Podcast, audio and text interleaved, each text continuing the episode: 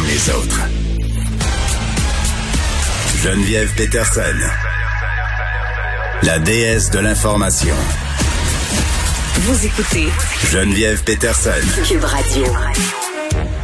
Jean-Louis Fortin, directeur de notre bureau d'enquête, est avec nous. Salut Jean-Louis.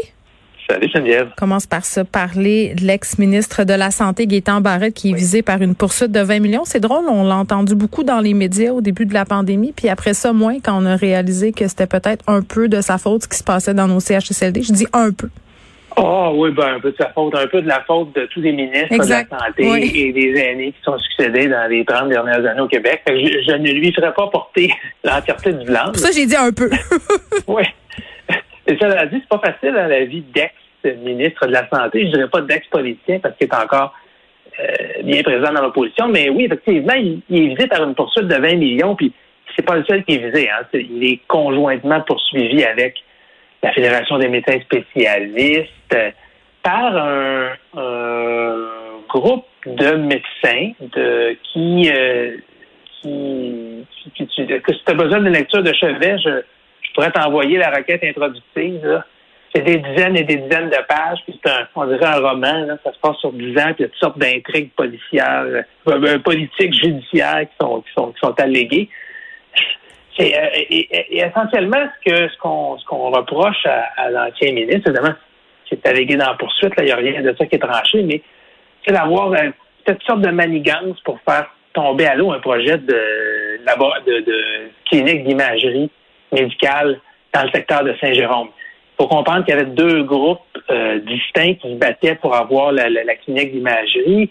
Euh, le ministre Barrette était donc appelé à prendre une décision. Et euh, bon, euh, semble-t-il qu'en 2018, là, il, il a retiré, il avait, avait d'abord octroyé le permis au médecin qui le poursuit aujourd'hui, le docteur Guité, Jean-François Guité, puis finalement, ben, après un an, le projet toujours, était toujours pas fait. Donc, il a retiré le permis, puis c'est les concurrents qui l'ont eu. Bon, ça me- tu me diras que ça, me, ça semble assez classique ou, de base Oui. comme, comme litige. Mais ce que j'ai trouvé particulièrement intéressant là-dedans en travaillant ça la semaine passée avec, avec mon collègue Éric Ivanami, c'est que faut bien comprendre qu'au Québec, si tu veux t'ouvrir une clinique d'imagerie, ça te prend un permis. Hein? Tu peux pas décider demain matin de t'ouvrir ça euh, dans, dans ton quartier. Là. Tu dois t'adresser. euh, c'est le ministère qui délivre le permis, mais le comité, euh, le comité paritaire qui recommande ou non l'octroi de permis, il est composé de radiologistes. Et dans cette histoire-là, il semble qu'il y a un des groupes qui voulait un permis, euh, qui était composé de radiologistes, qui sont aussi sur le comité qui, qui octroie les permis. Ou peut-être. Là, Je dis, voyons donc, je comprends qu'il n'y a pas beaucoup de radiologistes au Québec, puis que, mais comment tu peux, d'une part, être dans un groupe d'actionnaires qui veulent ouvrir une clinique de radiologie, puis d'autre part, siéger sur le comité qui recommande ou non les permis. Il me semble voir là un- encore moins des apparences de conflit d'intérêts. C'est l'une des choses qui sont alléguées dans la poursuite. Alors, ça va être intéressant de voir Mm. s'il n'y a pas une façon de réorganiser un peu le système de trois de permis, pour que ce soit des radiologistes qui octroient des permis à leurs amis radiologistes. Moi, il me semble que c'est la base. Euh, la mairesse de Sainte-Marthe sur le lac, Jean-Louis, qui se serait ingérée à une autre reprise dans un dossier de la Cour municipale. Oui, la mairesse Sonia Paulus, que, dont, dont on se rappelle parce qu'elle avait euh, été un peu la, la vedette euh, des inondations à Saint-Marc-sur-le-Lac en Oui. 2019, elle posait avec François Legault. Et puis là, ben, euh, ma collègue Sarah Maud Lefebvre, il, il faut le souligner, là, Sarah Maud a passé des semaines euh, depuis le début de l'année à, à fouiller les, les, les allégations d'ingérence qui faisaient contre les mairesses. Puis elle avait donc Mme Paulus, Sainte-Marthe-sur-le-Lac et Sonia Fontaine aussi, mairesse de Pointe-Calumet. Les deux mairesses aujourd'hui sont visées par des allégations euh, de, de- d'ingérence dans des dossiers judiciaires à la CMQ. Donc, notre travail d'enquête directement a mené à, cette- à ces, euh, à ces euh, comparutions-là. Mais là, en plus, donc, ce que euh, Sarah Maud euh, a découvert, c'est qu'il y aurait une- au moins une autre occasion là, où Sonia Paulus se serait présentée à la Cour pour tenter de régler un dossier euh, avant même que ça commence à siéger. Là, évidemment, dans la position où elle est, Mme Paulus, on comprend qu'elle ne peut pas faire ça. Sonia Paulus, non seulement c'est la mairesse, mais en quelque sorte, elle est euh, elle se retrouve à être un peu la patronne du, service de police local. Ouais. Euh, Comment tu veux, après, garder ton indépendance? C'est pas une citoyenne ordinaire. là. Donc, euh, de se présenter à la cour comme ça, puis là, euh, il semble qu'il y a même un juge à un moment donné qui aurait dit non, non, je peux pas tolérer la présence de Mme Paulus euh, à la cour en train d'essayer de faciliter les négociations entre un procureur et un citoyen. Je comprends qu'elle veut défendre le citoyen, mais mairesse, mêle-toi pas de ça. C'est comme inapproprié. C'est confusion des rôles un peu. Oui, c'est ça. Tu, me dis que c'est inapproprié parce qu'elle est supposée se tenir en, dehors de ça. Puis c'est d'ailleurs euh, ce que lui ont fait remarquer les gens, là, que c'était inapproprié pour un élu d'intervenir euh, en faveur euh, d'une personne auprès d'un tribunal.